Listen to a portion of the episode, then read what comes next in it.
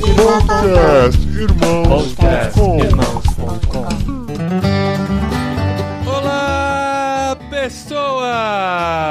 Podcastirmãos.com de número 370 entrando no ar. Eu sou Paulinho, estou aqui com a esposinha Adriana. E esposinha, eu sobrevivi. Sobreviveu e eu também, né? Nunca vi tanto grito de olá pessoas em tão pouco tempo, gente. É e sério. assim, a gente não gravou todos de uma vez. A cada Não, dia de não. edição é um Olá Pessoas diferente. Sim, sim, é verdade. Então todo dia eu dormi com um olá pessoas É. na cabeça. Então a gente tá aqui na quinta-feira à noite, finalizando esse podcast. Finalizando. quase sexta. Quase sexta, é. E foram cinco dias de trabalho intenso de Isso, edição. é verdade. Férias só pra vocês. É, só pra quem pode. Porque a gente separou essa semana aqui pra trabalhar intensamente. Se você acha que foi fácil, assim, ah, foi só colocar os programas gravados no Vocari, muito gente, simples. Não, não. É mais complicado ainda, porque Foi tem um trabalho de inteiro de edição, edição, mais né, complexo. Foram 10 horas por dia, no mínimo, de edição. Mas a gente chegou aqui com muita alegria, porque o resultado realmente ficou muito especial. Não por causa do nosso Sim, trabalho, sim. mas por Não, causa desse conteúdo incrível que a gente conseguiu disponibilizar pra vocês em 5 dias de podcast irmãos.com. Gente, tá uma delícia ver o feedback, cara. As pessoas estão escrevendo, estão comentando. E Isso só foi possível por causa da nossa parceria com o Vocari. Na verdade, assim, quando a gente fala que a parceria é com o Vocari, o Vocari já faz parte da não, gente, a né? gente já é A vocário, gente né, já é Vocari. Então, assim, a gente agradece muito pela confiança que a diretoria Sim, do Vocari, né? O Rodrigo, que participa desse podcast aqui, deposita na gente, como irmãos.com. A gente fica muito feliz com isso, de poder ter exclusividade pra publicar esse material também, é né? verdade, verdade.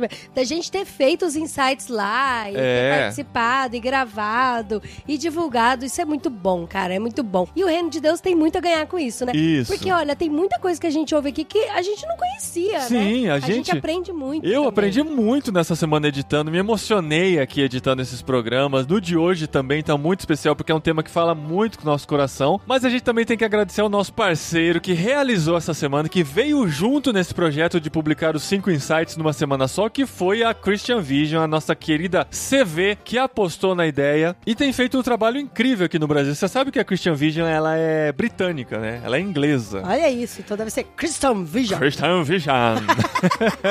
Mas eles nasceram na Inglaterra. O aplicativo Yes His é desenvolvido pela Christian Vision da Austrália. Olha só que Olha legal. isso, que mundo, né, meu? E aqui no Brasil eles investem tanto com o aplicativo quanto com a CV Outreach, que é outro produto muito interessante que eles têm de parceria com igrejas. Vale muito a pena você se informar sobre isso, porque você pode ser uma igreja parceira. É um projeto de evangelismo que eles fazem, utilizando uma ferramenta do Google para direcionar as pessoas para conhecerem mais de Cristo. E depois eles encaminham para igrejas parceiras na cidade Cara, das é pessoas. muito legal. E a CV tem a visão de alcançar para Cristo um bilhão de pessoas. Não é Olha sonho isso. pequeno, não. É uma visão muito grande. E no Brasil eles têm desenvolvido através do CV Outreach e do aplicativo Yes Is, que se no quinto dia de podcast vou você ainda não instalou, a gente vai ficar decepcionado mesmo. Então clica no link aqui do banner ou entra direto na loja da Apple, do Google no seu celular. Você vai lá direto, baixa o aplicativo Yes He Is, que você vai receber dicas diárias de evangelismo. Sim, Tem vídeos sim. incríveis. Alguns desses vídeos foram exibidos no Vocari e foram aplaudidos no final das exibições, porque são vídeos muito bons de conteúdo evangelístico que você pode utilizar, compartilhar com seus amigos também. Olha, e eu vou falar pra vocês. Antes mesmo da CV ser nossa parceira, eu já curtia pra caramba os vídeos, viu? Sim. Já conhecia o produto, já conhecia. Tanto quando o Aníbal veio falar com a gente, a gente falou, cara, que da hora, a gente acredita no trabalho de vocês, a gente curte e a gente também usa a internet como nosso campo missionário. Se a né? gente entende que a internet é uma grande ferramenta para chegar às pessoas, a gente também apoia um trabalho como a CV desenvolve através do Yes He Is. Então tamo junto aqui. Fica aqui o último apelo, pelo menos dessa empreitada aqui. Instale o aplicativo Yes He Is e receba essas dicas preciosas de evangelismo. Adicione o nome de um amigo por quem você vai orar por uma semana e a gente vai junto nessa empreitada aí de atingir um bilhão de pessoas, levar um bilhão de pessoas a Cristo. E como é que foi esse programa? Editar o último programa do Insight pra você? Então, Dri, no começo da semana eu tive a notícia que eu mesmo recebi de mim mesmo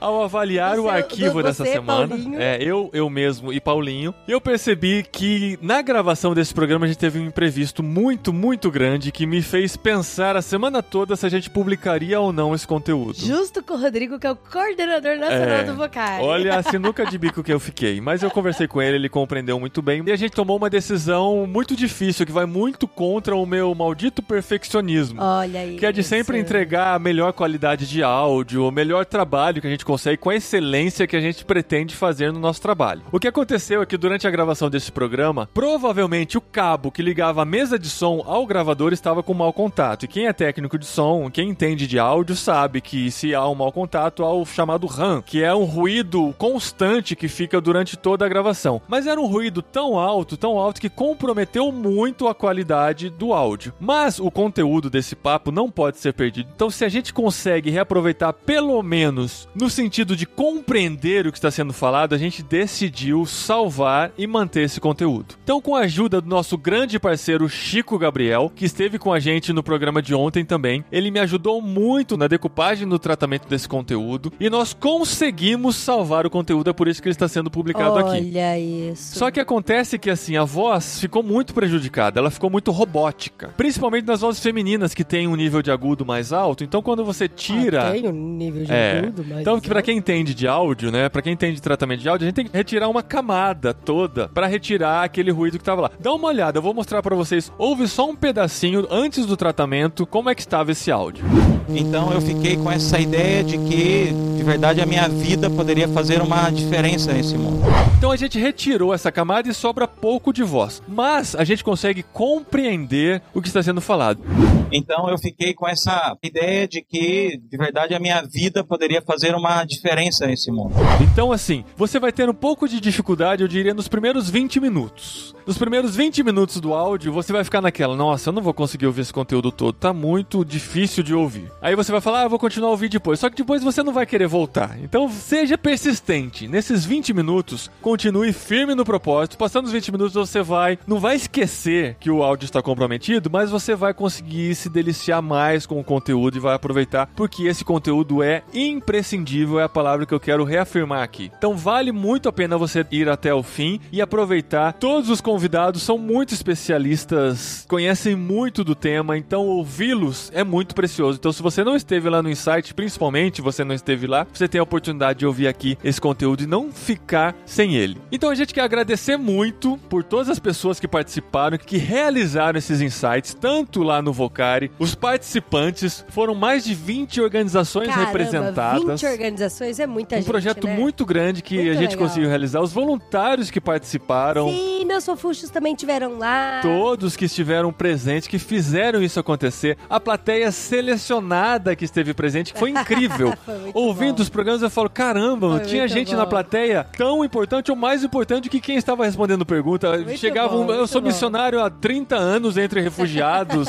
eu trabalho com comunicação, não sei em que área. Eu tive um desafio muito grande na área de esportes, por qualquer área que seja. Gente que trabalha no campo universitário há muito tempo. Então a plateia era muito especial. Então o que a gente presenciou nos insights nesses cinco dias aqui do podcast especial aqui de irmãos.com foi muito especial. Então a gente agradece todas as pessoas que participaram. E com relação às iniciativas que estavam presentes, em todos os posts você vai ver o site, o Facebook e o Instagram de cada iniciativa, os que tem em todas essas isso áreas. é muito importante, porque se você foi tocado, se você quer saber mais sobre o assunto, entre no arroba da organização que a gente marcou e Aham. vai atrás, vai se mexer, não deixa Aham. passar. O pessoal fica, ah, eu quero fazer alguma coisa, eu quero fazer, É. eu quero fazer. E quando vê, passou um ano, dois anos, três anos e não fez. Eu recomendo Vai que você atrás, entre cara. pelo celular em irmãos.com e vai clicando em cada link do Instagram e do Facebook, vai seguindo, vai renovando a sua timeline do Instagram Sim, com coisas vai seguindo, boas. Vai seguindo. Vai conhecendo essas organizações, porque são iniciativas incríveis que você pode conhecer mais e se envolver e não deixar passar essa oportunidade. Esse programa aqui, quem apresentou foi o Rodrigo Gomes. Ele é carioca, isso. Ele é carioca, você vai ver, ele é o diretor executivo da MTB, coordenador do Vocário, mas eu percebi que o safadinho estava rouco e não foi ele que gritou Ah, lá pessoas. Olha a denúncia. Brasil. Pô, Rodrigo! É, eu acho que foi o Flávio Ramos, é, é, pensando bem, acho que foi o Flávio Ramos mesmo. Foi o corajoso que assumiu o lugar do Rodrigo que não cumpriu a sua Rodrigo responsabilidade. amarelou, é isso aí.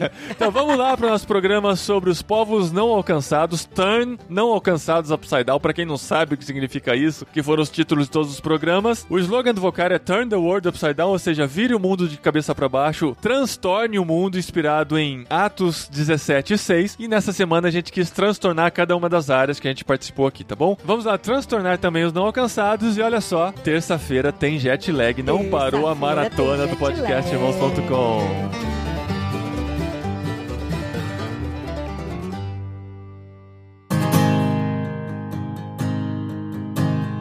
Olá, pessoas! Podcast Vocari 2019, povos não alcançados. A gente está aqui para poder conversar com você, ouvir você, tirar todas as suas dúvidas sobre o grande desafio de tornar Cristo conhecido entre todos os povos da terra. Então, a gente queria começar com Alan, ele vai se apresentar e aí a gente vai dar sequência aqui para os nossos convidados. Buenas tardes, mi nombre es Alan Matamoros de Costa Rica. Sou Alan Matamoros, da Costa Rica, Comencé mi viaje a los no alcanzados a final de los años 80, e comecei a minha viagem entre os não alcançados no final dos anos 80, cuando era más joven que ahora. quando eu era mais jovem. Y fui a una conferencia y, Eu estive numa conferência y era joven convertido, buscando mi vocación, mi llamado para la obra de Dios, enamorado del Señor Jesús. Y en esa conferencia varios misioneros trajeron esto que yo sé que todo el mundo conoce, la famosa Janela 1040. E ali, jovem, recém-convertido, buscando a vontade de Deus, a vocação na minha vida, e alguns me apresentaram que muitos de vocês já ouviram falar que é a janela 1040. Ellos fueron muy claros que la misión de Dios es más grande que la ventana 1040, pero que en esa región del mundo, norte de África, Medio Oriente y Asia, había una gran concentración de no alcanzados. Então, eles fizeram vários desafios e, obviamente, fizeram ênfase nessa parte do mundo aonde estão os menos alcançados com o evangelho. Y bueno, entonces, en aquella conferencia nos hablaron de los musulmanes, que estaban principalmente en norte de África, Medio Oriente y Asia Central, Então, eles falaram a respeito da necessidade, especificamente do norte da África, Oriente Médio e Ásia Central. de los hindúes y budistas ahí en sur de Asia y sureste asiático, Então, falaram do mundo hinduísta no Sudeste Asiático, naquela região da Ásia. y luego hilaron más fino y nos hablaron de las etnias. E logo eles foram para algo mais específico e começaram falando de algumas etnias. y nos definieron el concepto, cosa que voy a dejar en manos de mis expertos compañeros. Então, eles começaram a falar de certos conceitos que eu vou deixar para os meus irmãos que são muito inteligentes. Bueno, la cuestión es que de ahí quedé enamorado de la idea de que a lo mejor mi vida podía hacer una diferencia. Então, eu fiquei com essa ideia de que, de verdade, a minha vida poderia fazer uma diferença nesse mundo. Pero Costa Rica era un campo misionero. A Costa Rica, naquele então, era considerado um campo missionário. Para nosotros, ser misionero era ser americano o gringo. A ideia de ser missionário, para mim, era coisa de norte-americano, coisa de gringo. Pero entonces desperté a esta otra conciencia. Então, eu cheguei a uma outra realidade, um despertamento de uma nova consciência. Entonces ahí hablaban sobre el crecimiento de la iglesia occidental, que más o menos es estático, Então, falava a respeito do crescimento da igreja ocidental, que era algo assim muito estático, plano, plano, sem muito, muito crescimento. y ellos nos contaron de cómo la iglesia crecía en el sur Então, eles falaram como a igreja crescia no hemisfério sul. y de que probablemente el sur jugaría un papel el futuro de las misiones mundiales. E que provavelmente a igreja do hemisfério sul poderia jogar aí um papel importante em missões. Nos involucramos en misiones, fui a Pakistán siendo muy joven, Então, eu me envolvi em missões, fui ao Paquistão, ainda era muito jovem, sin preparo misionero, sem nenhum tipo de preparo missionário. y ya les, a algunos les he comentado todas las aventuras que pasé por no tener preparo misionero. E esses dias eu contei para vocês algumas das aventuras que eu passei sem ter o devido preparo missionário. Luego regresé, Então eu voltei, eh, me casé con mi esposa que está por aquí, me casei com a minha esposa que deve estar no auditório. y tuvimos hijos y todo lo que el mundo hace. ¿no? Então tivemos filhos e formamos uma família. Empezamos a liderar Então nós começamos a liderar primero nuestra misión en Costa Rica primeiro nossa organização ali na Costa Rica. y yo nunca me imaginé que ya con muchos años llegaríamos a ser líderes de la misión PM Internacional. E depois de muitos anos, eu nunca poderia imaginar que nos tornaríamos líderes de uma organização chamada Pop Manos Internacional. Entonces, para mí era una aventura porque éramos unas 100 personas Então, para mim, isso era uma grande aventura. Éramos mais ou menos 100 pessoas que veníamos de 21 países latinoamericanos de 21 países latino-americanos y Brasil. e Brasil. Estamos entre latinos, pues. Estamos entre latino-americanos. Entonces, esta comunidad somos brasileños, argentinos, guatemaltecos, costarricenses, de Bolivia y de todas partes de América Latina. Então, esta comunidade de missionários somos de vários e diversos países da América Latina. Bueno, fue una aventura, fui director ejecutivo 12 años de la misión PM E durante 12 anos eu fui diretor executivo da missão PMI. y me gocé viendo a todas estas naciones latinas mimetizándose con los pueblos del Islam. Então, para mim foi uma grande alegria ver a nossa gente interagindo com essas nações do mundo muçulmano Y cómo había conexiones de familia, e como se conectavam, nuestro entendimiento de familia, como as nossas famílias se entendiam, nuestro concepto del tiempo. a nossa ideia e conceito de tempo, Ser impuntual tenía que servirnos en algún lado. ou seja, não ter pontualidade sendo latinos nos serviu em algum momento. En el mundo musulmán fica perfecto. E no mundo muçulmano, não ser pontual é perfeito. Y bueno, ha sido toda una maravilla ver a mis colegas latinos comenzar proyectos de educación, salud, desarrollo, plantación de iglesias en las tierras del Islam. Então foi uma maravilha ver os meus amigos missionários latinos desenvolvendo projetos de saúde, de esporte e etc. Y bueno, en la aventura estaba involucrada mi esposa E nessa aventura minha esposa sempre esteve junto. y ella sirvió en la dirección de proyectos de nuestra misión por varios años. E ela foi diretora de projetos de nossa organização por muitos anos. Todos hemos oído lo que oímos del Islam y todos hemos sufrido lo que hemos sufrido del Islam. Todos escutamos o que escutamos a respeito do Islã e também sofremos o que eh, vemos a respeito do Islã. Pero yo mentiría si les dijera que mis años en el Islam no han sido una bendición de Dios. Eu estaria dizendo mentira, ou seja, realmente foi uma grande bênção servir no mundo muçulmano, servir entre eles. O. Eu quero dizer para vocês que servir no mundo muçulmano mudou a minha vida. El concepto de amistad, Esse conceito de amizade, de lealtad, de lealdade, de protección. de proteção. Ahí en Jordania varias veces la policía se viene frente a la casa vestido de civil y yo ni me doy cuenta. E aí, na Jordânia, onde eu vivo, várias vezes a polícia está paisana, passa na frente da minha casa, eu nem me dou conta. Y yo me doy cuenta porque mis vecinos musulmanes me lo dicen. Eu fico sabendo porque os meus vizinhos muçulmanos me avisam: olha, a polícia esteve por aqui. Alan, el Mujarabat está aquí frente la casa vigilando. Olha, Alan, Muharabat está olhando, vigiando você. ¿Y ahora qué hago? E o que, que eu faço com isso? No, no, nada, nada. Ya nosotros le dijimos que usted es buena gente. Não, não precisa fazer nada. Nós já falamos a eles que vocês são boas pessoas. Terminamos como directores de PM hace unos cuatro años más o menos. E nós terminamos nosso período na liderança da PMI há aproximadamente quatro anos. Y ahora estamos trabajando con convertidos de trasfondo islámico, E nós estamos trabalhando agora com convertidos de transfundo muçulmano. haciendo parcerías entre la iglesia latina y la iglesia de ex musulmanes que ahora siguen a Jesús. Então, fazendo alianças e pontes da igreja latina com a igreja de cristãos agora, O ex-muçulmanos. el Islam es un oso, es grande. O Islã é um mundo muito grande. Así que hacemos parcería con los hermanos de trasfondo islámico para seguir Então, nós precisamos fazer parcerias para seguir pregando o cristianismo com esses irmãos. Yo no quiero ser ingenuo diciendo que el Islam es fácil, porque no lo es. Eu não quero ser ingênuo e dizer que o Islã é fácil, porque na verdade não é. Mucha alegría. Mas tem trazido muita alegria para minha vida e meu coração. Obrigado. Deus abençoe.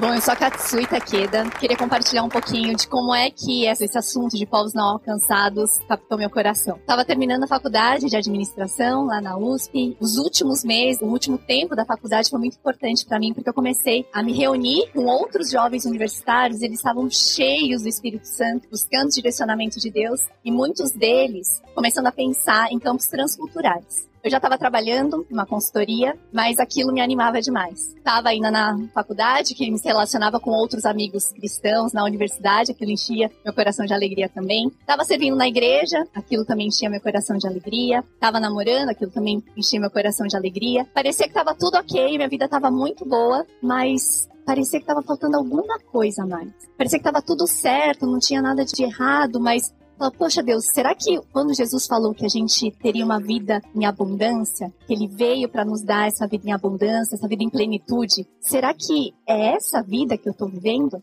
Porque, de fato, ela era muito boa, não tinha muita coisa do que reclamar. E aí, nesse vai e vem, com esse grupo todo cheio do Espírito Santo e falando de campos transculturais, eu falei, legal, mas eu tô trabalhando aqui, tô sustentando alguns missionários no campo, não dá para eu sair, mas eu vou ajudar com o que eu sei fazer. Tava trabalhando em consultoria, ajudar as agências missionárias a se profissionalizar. Aí eu fui lá, tô lá numa agência, ajudando, a organizar os processos e tal. E papo vai, papo vem. Num cafezinho, eles me perguntam, poxa, Katsui, você tá aqui ajudando a gente, a gente tá indo pro campo, por que, que você não vai? Eu falei, uai, é óbvio, gente. Tô aqui trabalhando, sustentando seis famílias lá no campo.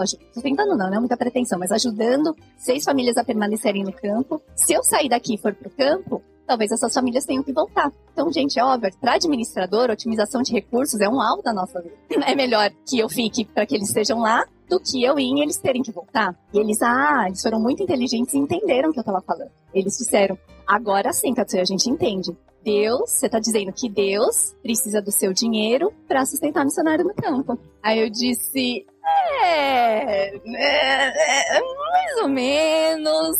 Mas, gente, eu sabia que não era. Eu sabia que não era. Só que quando eu ouvi essa pergunta, essa confirmação de pergunta, na verdade era uma provocação que eles estavam me fazendo. E eu creio que Deus levanta pessoas realmente para ganhar muito dinheiro. E por mais que meu salário fosse muito bom, eu sabia que eu não tinha esse dom. Eu ganhava dinheiro porque eu me esforçava trabalhando lá na consultoria. Não porque tinha sido um dom que Deus me deu e que realmente era para eu sustentar. E aí eu falei, poxa, talvez eu tenha que descobrir qual que é o propósito, qual que é a minha vocação, para que que Deus tá me chamando, porque eu sei que não é essa vida dentro de uma gaiola, não é essa vida que é boa, mas que com certeza não é tudo que ele tem para mim. E partindo muito de uma perspectiva minha, né? E que Deus quer fazer com a minha vida. E aí eu peço uma licença de um ano na consultoria, converso com os meus pais, convenço de me deixar fazer um mochilão de volta ao mundo por um ano. Eu saio com a mochila nas costas e aí a perspectiva muda. Não era mais o que eu tinha que fazer com a minha vida, mas foi vislumbrar o que, que Deus estava fazendo no mundo. E olhar para Deus e tentar entender como eu me encaixo no plano dele não como ele encaixa na minha vida, fez toda a diferença para entender a minha vocação. E teve um episódio durante essa viagem, aconteceram várias coisas, mas teve um episódio que me marcou demais. Eu fui para um país da Ásia e nesse país a igreja lá é perseguida e falaram: "Você quer conversar com o pastor, pastor Moisés?" Falei, claro, quero conhecer, eu já ouvi tanto. O pastor Moisés chegou, um velhinho, magrinho, meio encurvado, cabelos brancos, olhando assim, parecia uma pessoa muito frágil, mas com uma convicção na voz, uma fé. E ele contou um pouco da história dele, de que ele era perseguido, ele era ameaçado, não só ele, mas a família dele, de que ele não tinha sido apenas preso, mas torturado por várias vezes. E ele contou que uma vez, durante uma tortura, ele estava sofrendo tanto que ele falou: Deus, não dou mais conta. Chega, para mim já deu. E o que veio no coração dele foi o versículo de 2 Coríntios dizendo: Meu filho, a minha graça te basta. Pastor Moisés se arrepende, sai da prisão e continua evangelizando, continua pastoreando. E aquilo foi uma lição muito grande para mim de ver de perto o sofrimento da igreja perseguida. Tive essa conversa e depois eu fui para o interior daquele país. Uma viagem de várias horas, uma região bastante remota. E aí eu chego lá, a gente desce da van e eu vejo uma velhinha. Ela tá de véu. O país em que eu tava não é majoritariamente muçulmano, mas aquele vilarejo em que a gente foi era muçulmano. Aquilo foi um espanto para mim. Como assim não? Muçulmano é árabe, não é asiático. E aí que eu fui descobrir que não, que na Ásia também tinham muitos muçulmanos. E aí eu vejo a velhinha de cócora sentada, olhando pro nada, com uma cara de paisagem, sem afeição nenhuma, aquilo capta minha atenção, minha curiosidade. A gente faz uma caminhada de oração naquele vilarejo, a gente passa um tempo lá, e quando a gente volta, adivinha?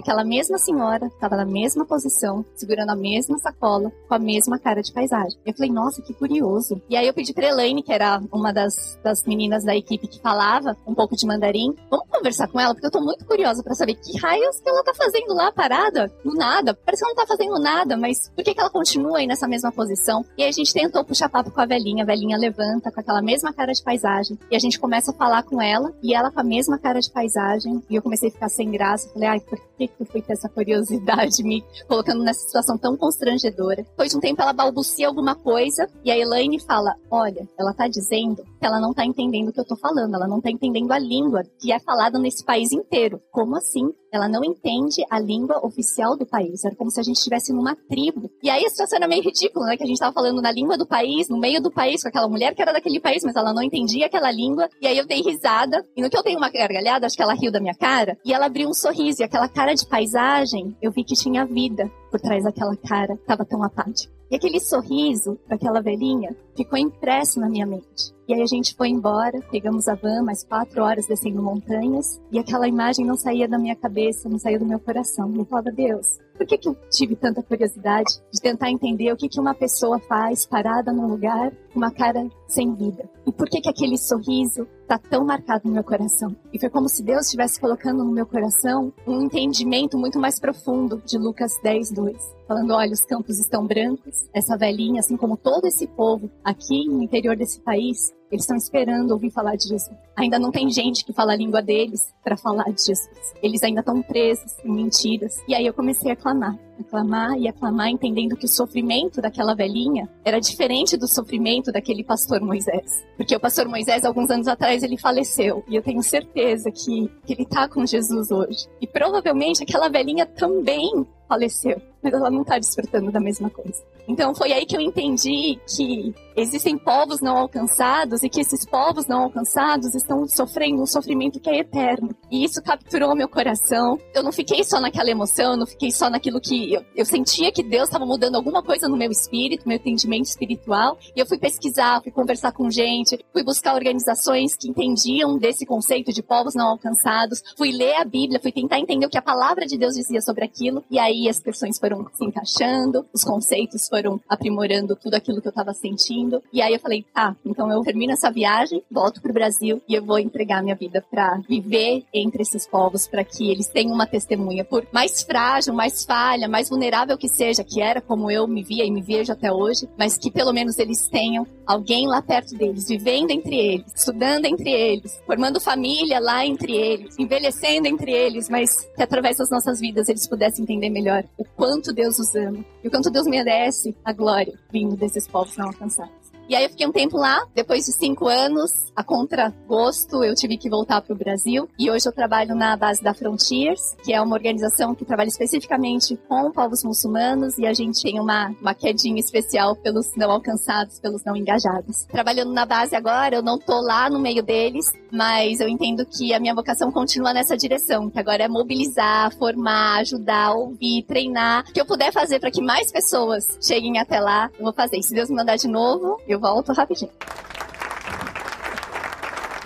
Muito legal, muito legal estar aqui com vocês e essas experiências aqui dos nossos colegas, eu me sinto como no início. Não passou muito tempo, mas desde sempre meu coração pulsa pelos povos não alcançados. E eu comecei a ouvir também em congressos, em conferências, e Deus despertou meu coração e hoje já fazem 20 anos que eu estou conectado com os povos não alcançados. Sou casado, a minha esposa também estava nessa pegada, estávamos juntos. Na verdade, a gente se conheceu num movimento desse. Ela olhou para mim, ficou apaixonada por mim. É graça de Deus. E daquele dia eu a conheci, uma conferência assim, até o nosso casamento foram três meses e 20 dias. Ah, eu dizia sempre para ela, a Bíblia diz que os dias são maus, devemos abreviar o tempo tempo, Deus me deu graça, convenci os pais dela. É, eles não, não por causa de mim, mas ela ia sozinha para um país difícil e os pais falaram: é, melhor ela ir então contigo. Eles autorizaram e a gente se casou, fomos viver entre um povo não alcançado. Mas antes, lá no começo, quando eu ainda era solteiro, eu tinha 25 anos, não faz muito tempo, fazem só 20 anos, estava nessa pegada, nessa mobilização. Deus usou algumas pessoas e um missionário me desafiou depois de uma palestra falando dos não alcançados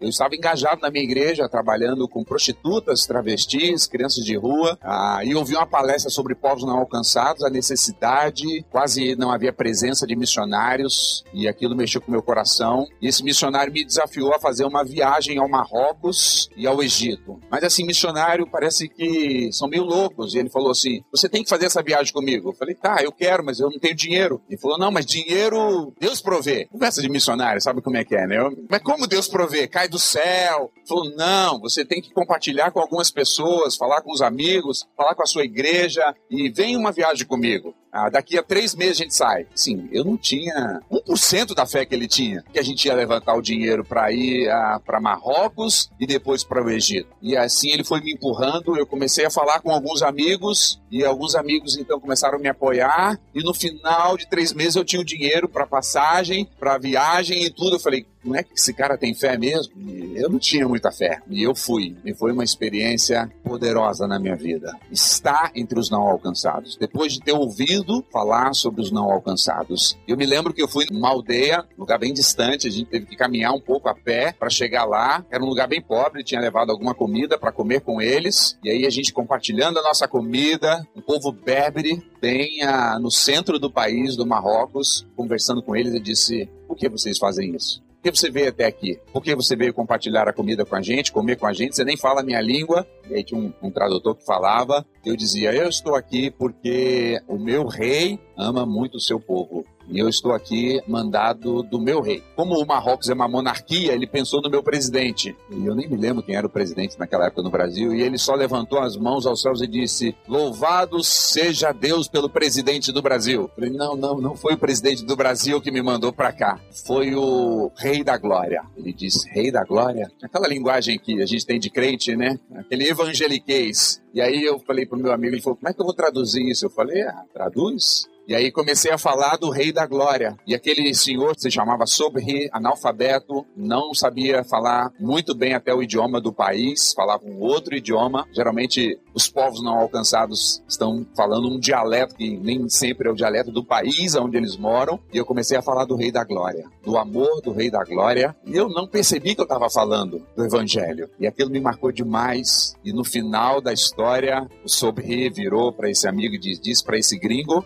lá em árabe é Gauri, a palavra. Diz para esse Gauri, a gente fica muito impressionado com esse rei da glória. O meu rei, o rei do Marrocos, ah, ele descuidou da gente. Nós não temos saneamento básico, nós não temos comida, nós não temos quase nada, nós estamos isolados. Mas que bom que tem um rei que se preocupou com a gente. A gente quer agradecer esse menino. Eu era bem jovem, nem tinha essa cara de velho que eu tenho hoje. Obrigado por esse menino enviado pelo rei da glória. Isso ardeu meu coração. Fiz uma outra viagem também que me impactou, foi a Kashmir, lá na fronteira com Paquistão e Índia, um lugar que está com muitos problemas políticos. E lá também eu conheci um homem muçulmano, aquela bem cara de um Kashmir paquistanês, ele não é indiano, e ele estava falando um pouco, eu não conseguia falar o idioma dele, eles não falam árabe lá. E no final, meu amigo tinha conversado com ele, eu segurei na mão dele e eu olhei dentro dos olhos dele, e aí aquele delay, né, de dois ou três segundos, ele me olhou nos olhos eu olhei nos seus olhos, eu apertei a sua mão e eu disse uma palavra em árabe para ele, porque ele sendo muçulmano, essa palavra ele sabia, apesar de não falar árabe. E o Senhor Todo-Poderoso te abençoe e te guarde. Tentei tirar minha mão e ele segurou minha mão. Deu tudo errado agora. Botei o trabalho missionário do meu amigo de longo prazo aqui. Ele segurou forte a minha mão e ele continuou olhando dentro dos meus olhos. E ele falou para o missionário que estava comigo, que falava a língua do Paquistão: Ninguém nunca me falou palavras tão poderosas como ele me falou. Mas as palavras que eu falei, o Deus Todo-Poderoso te abençoe e te guarde, aquilo impactou a vida daquele homem. E dali abriu uma oportunidade para esse meu amigo conversar com ele. E aí eu me animei. Falei, ah, o poder está em Deus. Um jovem frágil, bem limitados, Deus pode me usar. E aí me preparei, me capacitei, e aí com a minha esposa nos mudamos para o Marrocos. Chegamos lá naquele país, ah, numa grande cidade, e aí conversando com o nosso coordenador, disse, eu já tinha feito algumas pesquisas, será que não dá para a gente ir para um lugar onde tem menos pessoas não alcançadas? Eu sei que ah, o país todo precisa do evangelho, mas essa cidade já tem muitos missionários pela minha pesquisa. Ele disse, vamos ao sul então, e partimos para o sul. E chegamos lá no sul, ah, eu queria morar com famílias, eu queria morar cinco meses com famílias muçulmanas, dentro da casa deles, aprender o idioma deles, comer com eles, testemunhá-los com a minha vida, porque não tinha palavras, não tinha o idioma. E fui morar com essa família por cinco meses. Conhecemos na rua, isso é muito fácil. O pessoal de PM aqui sabe que é muito fácil chegar no norte da África e morar por cinco meses ou seis meses dentro de uma casa muçulmana. Taxista me aceitou. Ah, eu xingava todos os taxistas aqui no Brasil porque eles correm demais, tranca a gente no trânsito. E aí um taxista dentro do carro falando assim: vocês são do Brasil? Ah, ok, vocês podem morar na minha casa. Mas a gente quer morar por seis meses. Ele falou: ah, só me dá um tempo que eu vou falar com a minha esposa. Ele falar com a esposa? Já começou quebrando meus conceitos ali, né? Eu achava que um homem árabe não consultava a sua esposa. E descobri que quem manda na casa sempre são elas. então ele ligou para a esposa dele, e assim eu tinha um amigo que falava árabe, que estava nos introduzindo, e esse amigo estava assim com o ouvido pela janela do táxi, e ele, uma teleboutique, não sei se vocês sabem o que é isso, é um lugar que você entra para falar dentro de um orelhão, parece assim. Não tinha celular naquela época. Ele ligou e disse: Esposa, estou ligando para você para dizer para você que vai morar conosco um casal de brasileiros por seis meses. Aí eu percebi quem manda mesmo dentro de casa. Ele foi, disse que ia consultar a esposa, mas ele estava comunicando a esposa. E não imagino o que ela falou, mas eu sei que nós saímos do táxi e chegamos na casa dela. E quando entramos naquela casa de marroquinos, não falavam inglês, não falavam francês, não falavam espanhol, nem a gente falava nada disso também só português. E aí aquela mulher veio assim, deu um abraço na minha esposa e começou dizendo: Arlan Wassalam, Marbabik, seja bem-vindo. Vocês agora são a nossa família. E os filhos, era uma casa com um casal, quatro filhos, as crianças e os jovens nos abraçaram dizendo: Bem-vindos, vocês vão morar com a gente, vai ser uma alegria. E agora nós vamos conhecer mais sobre o futebol do Brasil, sobre o Brasil. Nós passamos a morar por seis meses com aquela família. E foi tão impactante. Eles são muçulmanos. Eu não sei se eu faria isso com muçulmanos. Eu não sei se eu receberia um casal de muçulmanos para morar na minha casa. Hoje eu receberia. E eles me receberam e eu morei com eles. E eles cuidaram de mim. Ah, e foi tão legal, e foi tão bom. Ah, e eu falo, repito as palavras do Matamoros: viver com os muçulmanos e viver num país muçulmano e estar entre os não alcançados mudou a minha vida. Tive que voltar contra gosto. Minha esposa teve um câncer, tive que voltar para cuidar dela. Mas aqui no Brasil, nesse tempo que eu estou, hoje eu trabalho numa missão chamada Missão Evangélica Árabe do Brasil, na Terra das Cataratas,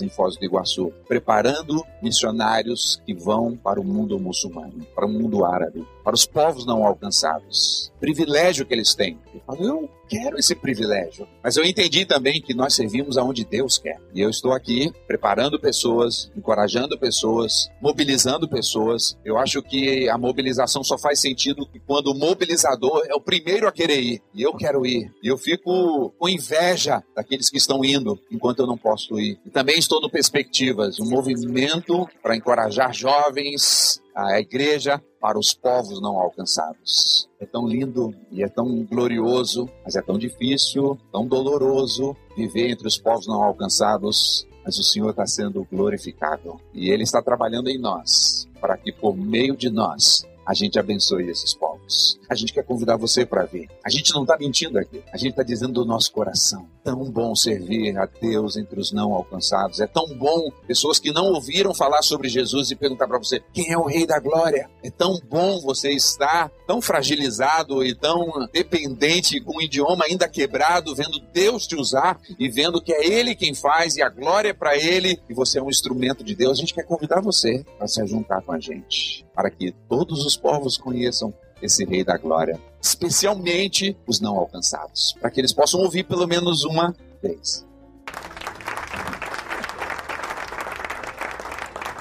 Eu agradeço pela oportunidade de compartilhar esse tempo aqui com você, porque é muito especial, porque, gente, esses irmãos são incríveis e me chamar para participar aqui com eles e compartilhar esse tempo realmente é um presente maravilhoso que Deus me deu, porque, como eles, eu participo da mobilização para povos não alcançados. Não estou me preparando para ir para povos não alcançados para atuar lá. Meu nome é Rose, eu tenho 44 anos, Hoje eu sou secretária, trabalho numa empresa multinacional americana Há um tempo atrás, eu escutei dentro da comunidade em que eu congrego, da comunidade que eu faço parte, a pregação de um ex-missionário de campo, agora atuando na academia aqui em São Paulo, aqui no Brasil, enfim, com a família, já retornou do campo. Ele falando sobre a realidade do mundo muçulmano, a realidade, as necessidades. Já frequentava há algum tempo essa comunidade, já tinha me batizado, já tinha entendido que eu estava ali para servir. Eu já participava de vários ministérios na igreja, nos momentos que eu conseguia, tudo que tinha de oportunidade. A primeira coisa que eu fui fazer foi participar do Ministério de Integração, que na comunidade que eu sirvo tem o pessoal que recebe os visitantes, que acolhe esses visitantes. E como eu fui acolhida por essa comunidade, foi o primeiro lugar que eu quis servir. Então eu fui participar desse grupo, depois fui participar do Ministério de Ensino, auxiliando na secretaria e todo lugar que tinha um espacinho, eu me voluntariava para servir, para fazer alguma coisa, porque eu entendi que Deus tinha transformado a minha vida e eu tinha que fazer diferença na vida das pessoas pelo amor que Ele me dava. E a minha participação, sem entender de missões direito, sem entender de reino de de Deus, eu queria servir porque eu amava Jesus e porque ele tinha me amado e porque eu queria amar as pessoas. Eu queria que as pessoas sentissem o amor que veio dele, chegou em mim através de várias ocasiões, mas num momento específico transformou minha vida e eu queria que esse amor continuasse. E participando dessas ocasiões na igreja, já há algum tempo, num culto de missões, eu ouvi esse irmão dizendo: Olha, no mundo muçulmano é assim, são milhões de pessoas espalhadas por vários cantos da terra que nunca ouviram falar de Jesus ou que já ouviram, mas que não sabem que esse Jesus os ama porque eles acham que Jesus é apenas mais um profeta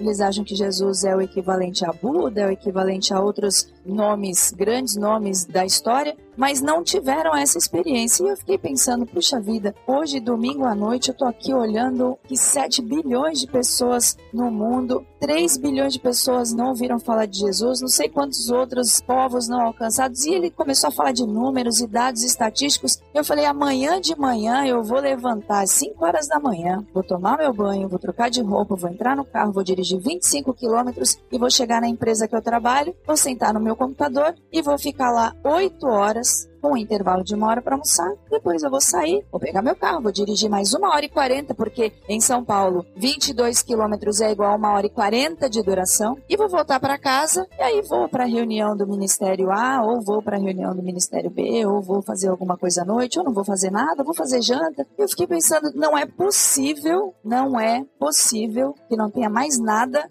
que eu possa fazer. Mas eu sou sozinha, eu não sou casada, sou solteira. Pensei, eu preciso do meu trabalho para me sustentar. Não tenho uma família que me sustente, eu preciso do meu trabalho porque eu pago aluguel, porque eu tenho, né, eu preciso pagar meu carro, tenho as minhas contas pessoais. Então eu não posso simplesmente sair do meu trabalho hoje e ir embora. Eu tenho vários compromissos que eu preciso honrar. Então, isso não é o mais adequado. Mas a vontade que eu tinha e que eu falei pro meu pastor que está aqui hoje era eu não quero trabalhar amanhã. Eu não quero ir para minha empresa amanhã. Aí ele olhou para mim, sorriu, no alto da sua experiência e da sua vivência e disse: Fica calma, Rose. Vamos conversar sobre isso. E a gente conversou sobre isso inúmeras vezes. Me proporcionou uma oportunidade que foi a primeira oportunidade de encontrar um povo não alcançado, um povo indígena. Nós viajamos para a Meva, que é uma missão para evangelização da Amazônia. Passou um período curtíssimo de três dias. Nesse período a gente conheceu a missão, conheceu a mata conheceu alguns grupos, alguns povos dentro da mata. A gente fez essa viagem com asas de socorro. Não sei se todos conhecem. É também mais uma missão incrível que conecta os missionários e tende os missionários e os povos no meio da mata. Mas ele me proporcionou, me fez esse convite. Nós somos num grupo de quatro pessoas. Me fez esse convite para experimentar na prática o que era o povo não alcançado. Porque quando você imagina que você levanta de manhã e acorda e pensa que eu não quero mais trabalhar, não dá para simplesmente você parar tudo, desligar a chave, desliga o disjuntor lá do apartamento, fecha a porta, tranca a porta e vai embora.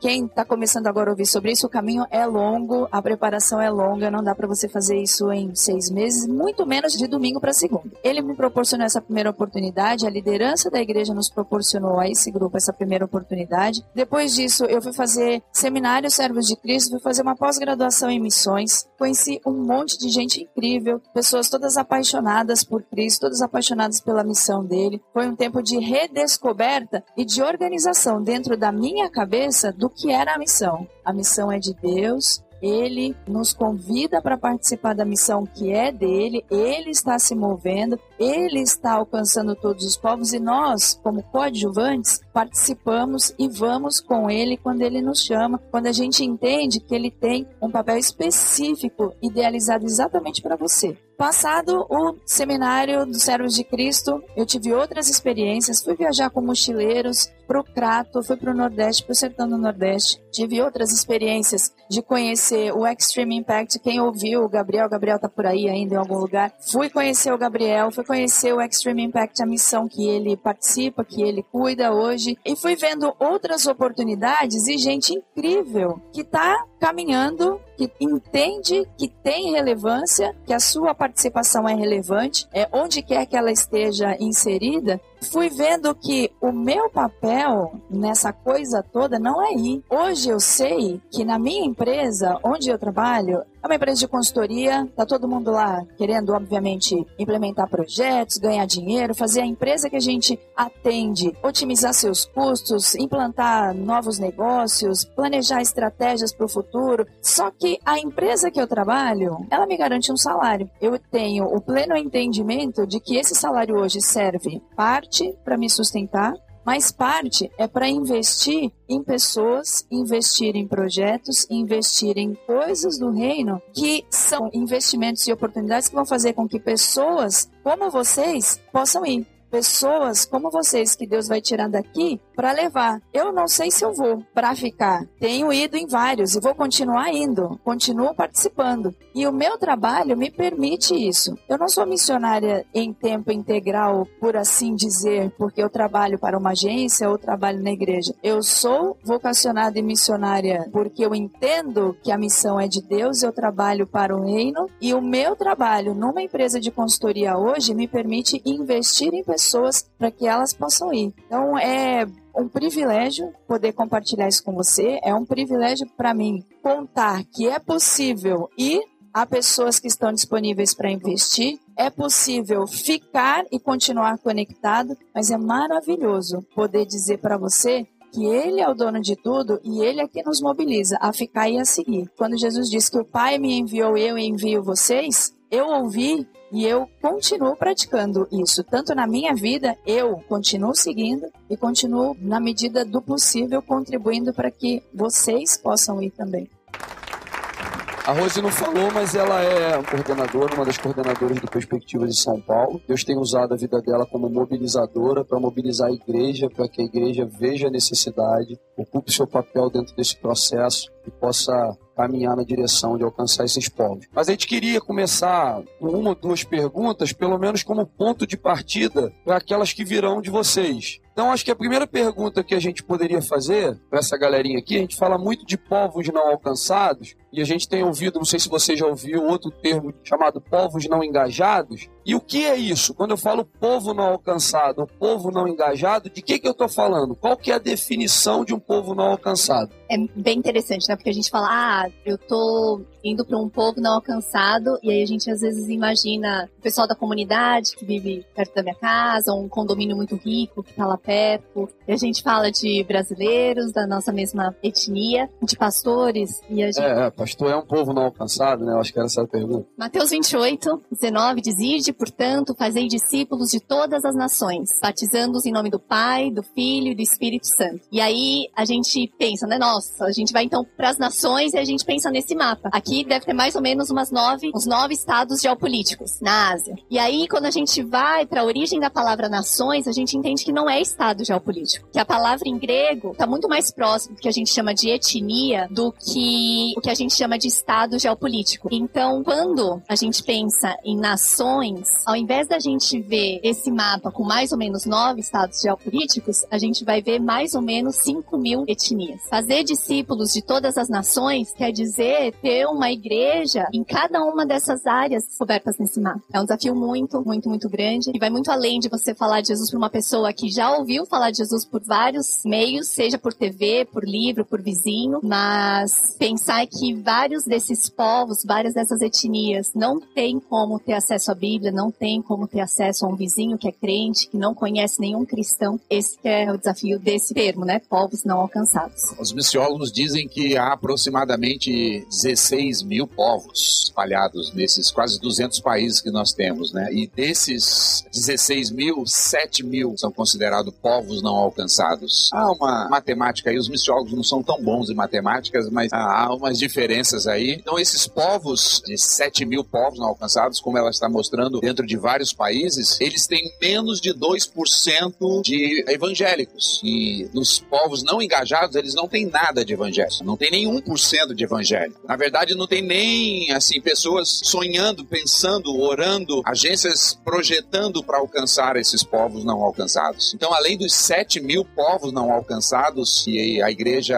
é pequena, a igreja ainda não tem condições de auto se evangelizar, não há missionários ou a pequena comunidade de missionários. Esses são os povos não alcançados. Estão nos lugares mais remotos, nos lugares mais difíceis. Como eu e Katsui falamos aqui, nós vivemos num país que tinha uma língua oficial, tinha até algum contato com o cristianismo e algumas igrejas, mas nós tivemos acesso a outros povos dentro desta nação que falavam um outro idioma, um outro idioma que não é a língua daquela nação e a Bíblia nem foi traduzida para eles ainda. Aí não há missionário entre eles que falem a língua deles. E a igreja é inexistente. Então, quando a gente está falando em povos não alcançados, a gente está falando desse tipo de pessoas. Não é ah, um grupo aqui, outro ali, mas é uma etnia, gente que tem uma língua, que tem uma cultura, é um povo sem nada do evangelho, não conhece nada do evangelho. Então, é basicamente essa é a definição de povos não alcançados. A MTB, que é a Associação de Missões Transculturais Brasileira, ela considera 7 mil povos não alcançados, dos quais 3.300 são considerados não engajados, que são esses que não têm acesso algum ao evangelho ou ao cristianismo. E isso é uma coisa interessante pra gente, porque, por exemplo, a gente fala muito da Europa, que é o novo campo missionário e tal. Então, são mais de 400 cidades na Espanha sem uma igreja evangélica. A Espanha, ela é, embora há necessidade do evangelho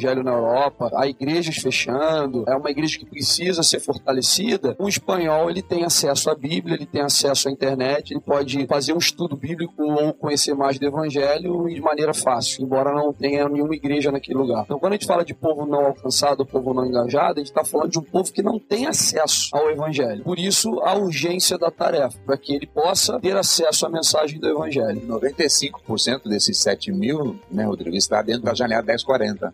Exatamente. A gente ficou preocupado, né? Poxa, esse insight tem várias pessoas que trabalharam em mundo muçulmano e a gente pode cometer o erro de falar, então os povos não alcançados são todos muçulmanos e não, não é verdade. Tem vários outros grandes blocos religiosos que tem muitos povos não alcançados também. E aí tem um truquezinho, que acho que muitos de vocês conhecem, do dedão, que é thumb em inglês. Então esse acróstico T-H-U-M-B faz com que a gente conheça os grandes blocos religiosos nos quais mais existe povos não alcançados. Então o T são de tribais, povos tribais, como os indígenas aqui no Brasil, como as várias tribos lá na Papua Nova Guiné. O H fica sendo para os hindus, a maioria concentrada lá na Índia. Gente que tem muito medo dos espíritos, tem aquela questão de casta, que tem uma religião com vários e vários e vários mesmos deuses. O U é de ateu, que é unbeliever em inglês, que faz mais sentido, aqueles que não têm nenhuma religião. O M de muçulmanos e por último o B de budistas. Então, povos não alcançados, a gente tem povos não alcançados tribais,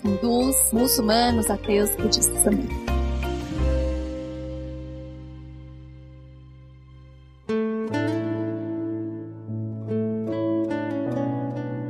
Boa tarde. Eu tenho uma pergunta, pode ser mais direcionada para Katsui, mas os outros também podem responder. Quando você foi fazer, por exemplo, um mochilão, você chegou a trabalhar lá ou você foi mais como turista, com visto de turista? Eu fui como turista. E você sugeriria alguma questão de maker ou alguma questão assim? Nesse caso, o mochilão foi uma viagem para eu conhecer, eu não fui como missionário. Então eu juntei uma grana que eu tinha juntado, eu tinha ganhado durante o meu trabalho e fui fazer essa viagem exploratória. Então eu não recomendo que as pessoas façam o que eu fiz, falando que isso é fazer missões, porque eu entendo que isso não foi fazer missões para mim. Para mim foi uma viagem realmente para turistar e conhecer o mundo e que por acaso nessa viagem Deus se revelou como o protagonista da minha vida e não eu como sendo a protagonista da minha própria vida e Deus usou essa viagem para me mostrar uma grande necessidade. Então, não fui fazer missões quando fiz o mochilão. Que a Katsui falou tá corretíssimo. Não dá para considerar o mochilão fazer missões. Tem muito mais coisas e muito mais preparação que envolve a sua saída como missionário. Mas você tem que espiar, você tem que olhar, você tem que saber se aquilo faz sentido para você. De repente você tem uma ideia de que, poxa, trabalhar na Índia deve ser incrível, como aconteceu comigo. Tive uma aula no seminário Servos de Cristo, escutei o pastor falando sobre os Dalits. Eu fiquei muitíssimo impactada, porque os Dalits são pessoas extremamente rejeitadas, em quem você não pode nem tocar porque eles são impuros. E aí eu fiquei pensando, gente, eu preciso ir lá abraçar os Dalits da Índia. E eu chorava, porque eu queria ir lá abraçar os Dalits da Índia, imaginando, não que isso estava fazendo missões, mas imaginando que era um momento de eu entender se aquela realidade realmente era um chamado para eu estar ali. E não fui, não fui, e não sei se eu, como seria a minha adaptação na Índia em relação a uma série de coisas. Por isso que acho que é importante você ver, é importante você saber se Deus está te convidando para atuar num povo específico e saber como você funciona entre eles, né? Saber se você gosta de pimenta, se você vai se adaptar com a comida, porque acho que tem um pouco disso também. A gente romantiza um pouco as coisas, às vezes, dizendo que ser missionário, um campo transcultural, você vai passar por todas as situações e Deus vai te sustentar sim, ele vai. Mas às vezes vai ter uma situação que não vai ser fácil para você administrar. E se você não estiver convicto de que Deus te quer ali pela convicção que Deus vai colocar no seu coração, não pela necessidade que está lá. Se você não tiver convicção de que ali é realmente o seu lugar, não vai, porque você tem que ser movido pela convicção de Deus na sua vida e não pelas necessidades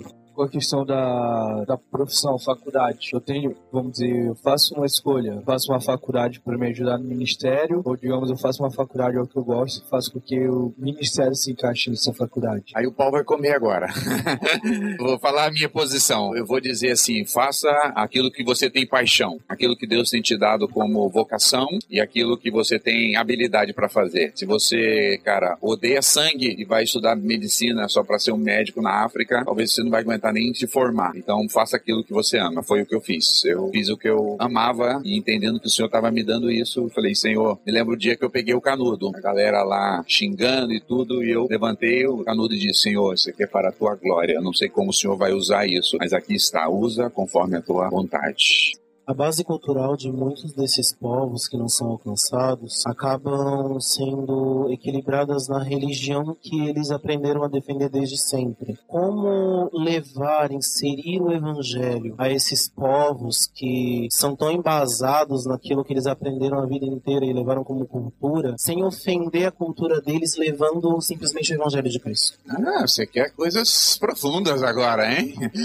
Assim, a, acho que a, a primeira coisa que nós nós cremos é que nós precisamos viver de maneira como eles vivem. Precisamos ter uma vida encarnacional, se encarnar com eles, viver com eles. Não é uma tarefa muito fácil, mas é possível. O próprio Senhor Jesus viveu a vida para dar testemunho. Então nós cremos que precisamos estar com eles e viver com eles. Primeiro passo. Segundo, nós devemos aprender a cultura, observar a cultura, aprender o idioma, a ver as coisas do coração, a balancear a nossa cosmovisão e a cosmovisão deles e aprender da cultura não é só vestir uma roupa, comer a comida, começar a entender por que eles fazem o que fazem. Isso leva tempo, irmão. Depois que a gente começa a falar sobre a língua deles, a gente começa a proclamar o evangelho, certamente há coisas que o evangelho é acessível à cultura. Nós pregamos um evangelho que é transcultural. Esse nosso evangelho não é nós levando a nossa fé evangélica brasileira para o povo não alcançado. Eles fazem as leituras. Eles entendem como aquilo o evangelho associa. Óbvio que também o evangelho é contracultural. O evangelho confronta o pecado cultural. E nós vamos fazer isso pelo evangelho, mas com muito amor, muito respeito e com muita, vamos dizer assim, com tempo, para que eles possam entender o evangelho. Então, em todo esse processo da gente se adaptar, da gente pregar, da gente criar confiança, da gente conviver com eles, da gente servi-los, falar o idioma deles, proclamar o evangelho. A única pedra de tropeço é Jesus. Não pode ser nós. Não pode ser a minha cultura, a minha maneira de viver. Se vai tropeçar em alguma coisa, que tropecem na coisa certa, que é o evangelho. Quem aqui já usou João 3,16 para evangelizar? Para falar de Jesus para um amigo, para dizer que Jesus o ama e que ele amou tanto, tanto, tanto que deu seu próprio filho. Pensando nisso que o Fábio comentou agora, se você vai para um contexto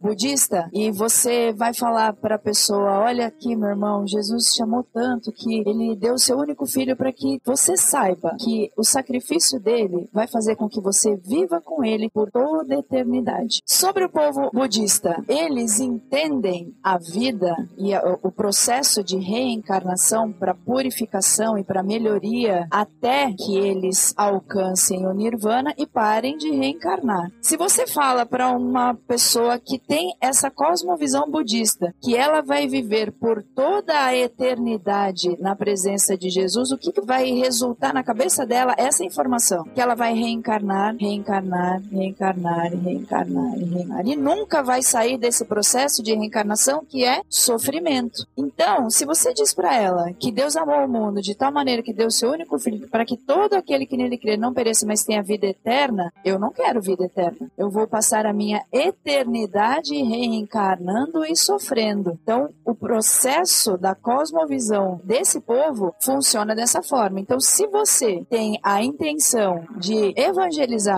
pessoas budistas, você tem que usar estratégias que o Senhor vai te dar bíblicas para falar do amor de Jesus de forma bíblica, contextualizada na cosmovisão de forma que ela entenda. Essa é uma tarefa para você que quer talvez servir entre os povos budistas, já vai pensando como que você vai fazer isso. Boa tarde. Eu sou Priscila e eu queria duas perguntas, talvez a segunda é só uma curiosidade. A primeira é, a partir do momento que você identifica que você tem um chamado transcultural, qual seriam as etapas e os processos ou período de transição ou, ou período em que essa pessoa se prepara? Um ano, dois, três anos, como que seria esse, esse período? E a segunda pergunta é a criação de filhos num contexto transcultural, né? Eu sou filha de missionários e fiquei um período no Brasil, depois um período lá, depois um período aqui, a gente sempre muda muito e às vezes você não se sente nem brasileiro e nem nessa outra nação onde você está. Queria saber qual foi a experiência de vocês com relação à criação dos filhos, né? Together we can, together we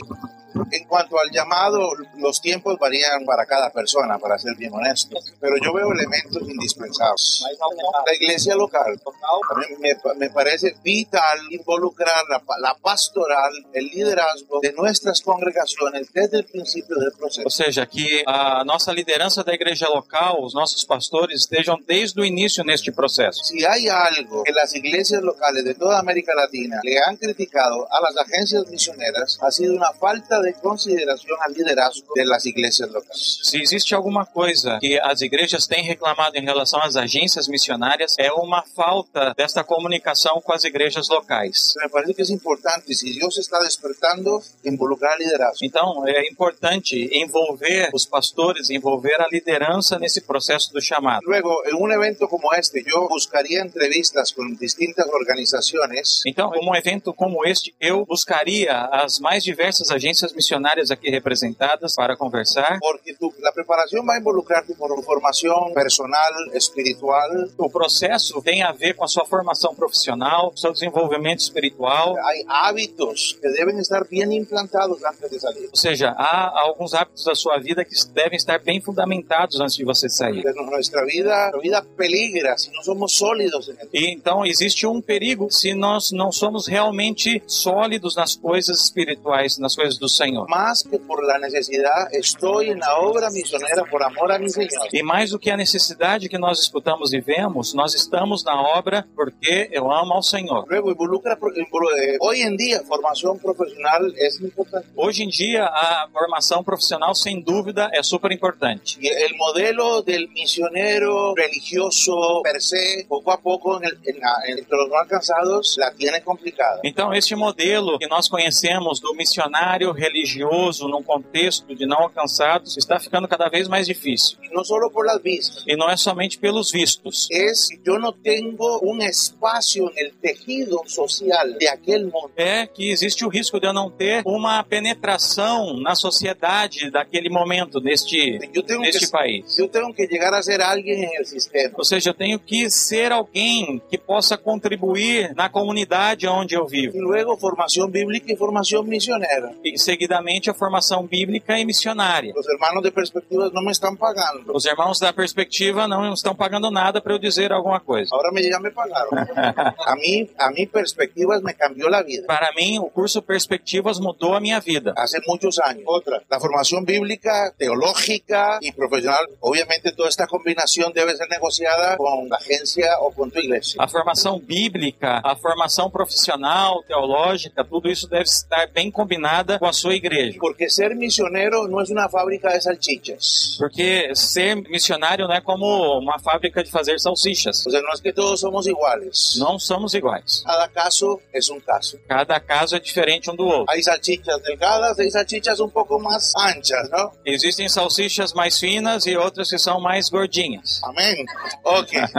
Hijos de misioneros. O segundo tema, a respeito de filhos de missionários. Tengo dos. Eu tenho dois filhos. Mi hija Priscila, 22, mi hijo José, 19. Priscila, de 22, e José, de 19. Ellos son hijos de, de una tercera cultura. Eles são filhos de uma terceira cultura. Y yo recomiendo la lectura, no sé si está en portugués, del libro de David Pollock. Eu não sei se já está em português um livro de David Pollack Sobre chicos de la tercera cultura. sobre filhos de terceira cultura. Hay otro en castellano que se llama Hijos de una nación sin nombre. Há um outro livro em espanhol chamado Filhos de uma Nação Sem Nome. Lo recomiendo calurosamente. E eu recomendo fervorosamente que leia. Mis hijos no son costarricenses Os meus filhos não são costarriquenhos, y no son árabes. são pouco árabes. Son de los dos. Eles são dos dois lugares, A veces son muy ticos costarricenses. às vezes são muito costarriquenhos, Pero cuando no quieren que papi y mami sepan algo, hablan en inglés o en árabe en la casa. mas quando eles não querem que o seu pai ou sua mãe saibam de algo, eles falam em árabe ou inglês em casa. A mis hijos les duelen mucho las despedidas. Aos meus filhos custa muito o tema das despedidas. Es un, un tema tremendo para los hijos de misioneros. Isso é um tema muito difícil para os filhos de missionários. El tema de la identidad. Outro é o tema da identidade. De dónde soy y quién soy. De onde sou e quem eu sou. Son, son, son chicos muy especiales. Ou seja, são crianças muito especiais. Cuando mis hijos llegaron a la adolescencia, E quando os meus filhos chegaram na fase da adolescência, gracias a Dios nunca nos dieron gran guerra, e graças a Deus nunca nos deram grande trabalho, pero pasamos dolores. mas nós passamos algumas tristezas. Y nosotros cambiamos de país en medio de sus años de adolescencia. E nós tivemos que fazer mudanças de países justo nessa época de adolescência. Y, y tuvimos que transicionar, yo tuve que pedir mucho consejo. E eu tive que pedir muito conselho nessa transição. Un amigo mío muy involucrado en ese tema me dijo una vez, Um amigo que é muito envolvido a respeito de filhos de terceira cultura me disse uma vez: Alan, cuando tus chicos la estén pasando mal, porque la van a pasar mal, Alan, quando seus filhos estiverem passando dificuldade, porque eles vão passar dificuldades, cuando crucen el puente será una maravilla, mas quando eles passem essa etapa, será uma maravilha.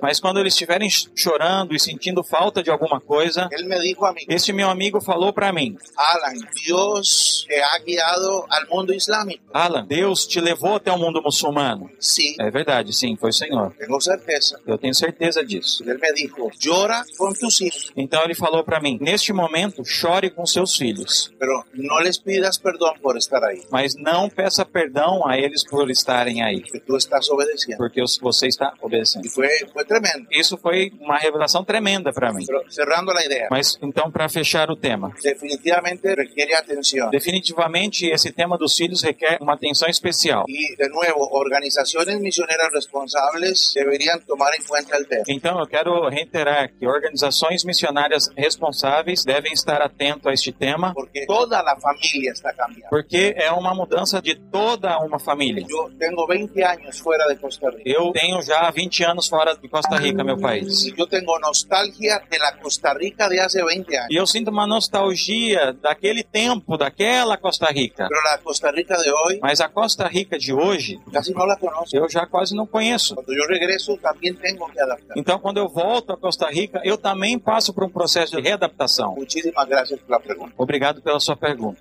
Eu diria, então, procure seu pastor se você tem plena convicção. Se ainda você está maturando, procure um amigo. Porque se você chegar para o seu pastor e falar que você tem uma vocação agora e você ainda não está seguro, você queimou uma ficha, uma etapa. Agora, se você tem convicção, procura ele diz, pastor, Deus está me chamando. E a Bíblia diz, abençoarei os que te abençoarem, amaldiçoarei os que te amaldiçoarem. Então, o senhor vai me apoiar ou não vai para esse negócio?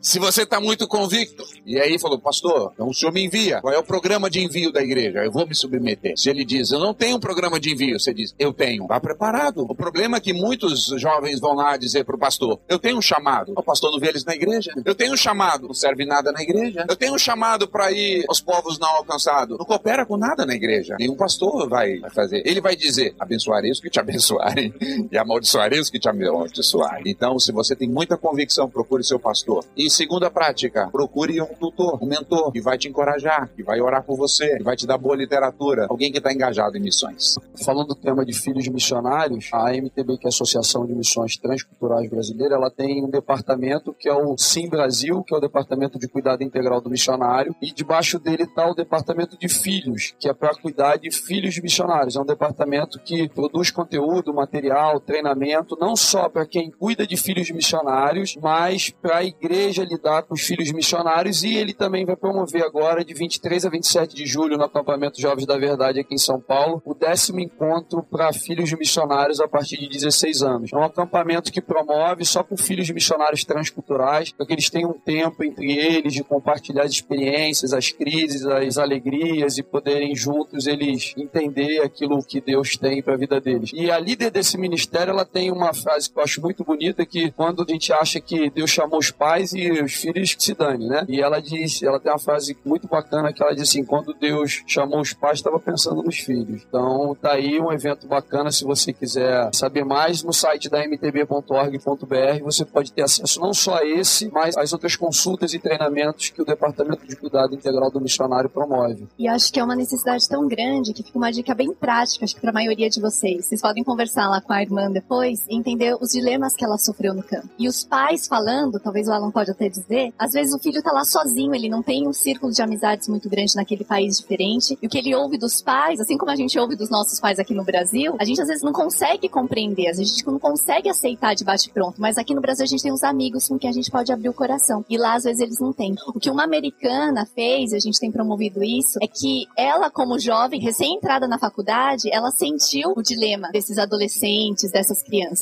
E ela se colocou à disposição da família para fazer uma videoconferência toda semana ou todo mês só para bater um papo com esses adolescentes. Então você pode acompanhar, não entendendo completamente de todos os problemas que ele está sentindo, mas deles terem pelo menos uma pessoa não tão mais velha, mas um pouquinho só mais velha, que possa estar tá lá ouvindo, reafirmando o que os pais estão falando ou entendendo de uma forma diferente. E aí, eventualmente, fazer o que a Rose faz das suas férias, você poder ir visitar essas crianças, esses adolescentes que você tem acompanhado à distância. Acho que é uma dica muito prática que vocês podem se engajar na missão de Deus desde daqui já abençoando povos não alcançados, porque se esses filhos estiverem bem, os pais vão estar bem, e se os pais estiverem bem, eles vão estar muito, muito, sendo muito usados por Deus no ministério para alcançar e falar de Jesus para esses povos. Então é um impacto direto em povos não alcançados. O seu cuidado, o seu amor por esses adolescentes, essas crianças, pode causar transformações eternas na vida de um povo. Boa tarde, queria saber a opinião de vocês. Digamos, alguns jovens numa igreja e eles sentem um chamado ministerial, mas a igreja ela não tem uma visão missionária boa. Aí, quais são as recomendações que vocês têm para como é que tem que mudar a cultura? Como, como... Você quer botar fogo no negócio, né?